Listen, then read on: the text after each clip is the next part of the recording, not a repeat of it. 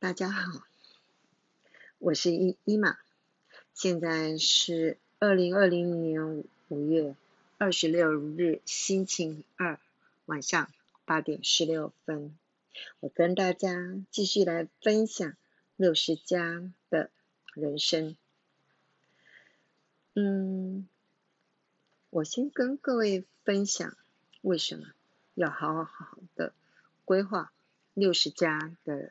人生，因为我们活到九十加的几率非常高，日子还有三十年，约当三分之一的人生，怎么能不慎重呢？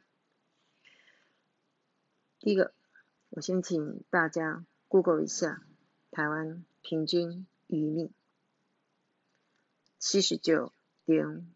五岁，其中男性平均七七点五岁，女性平均八十四岁。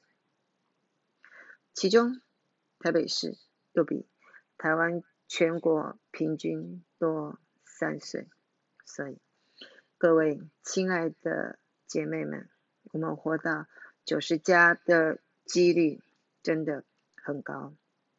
第二个，请大家在 Google 一下平均卧床。台湾平均卧床八点七年，恐怖哦。它的计算法是平均余余命七九点五五岁，减掉健康平均余命七零点八岁，也就是说，台湾。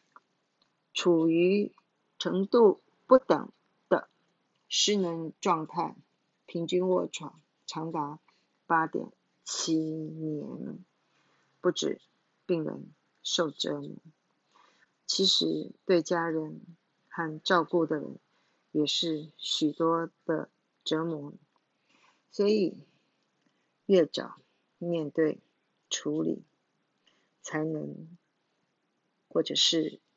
有机会达到接受放下。我这是引用法鼓山圣严法师对于解决困境的主张。谢谢大家。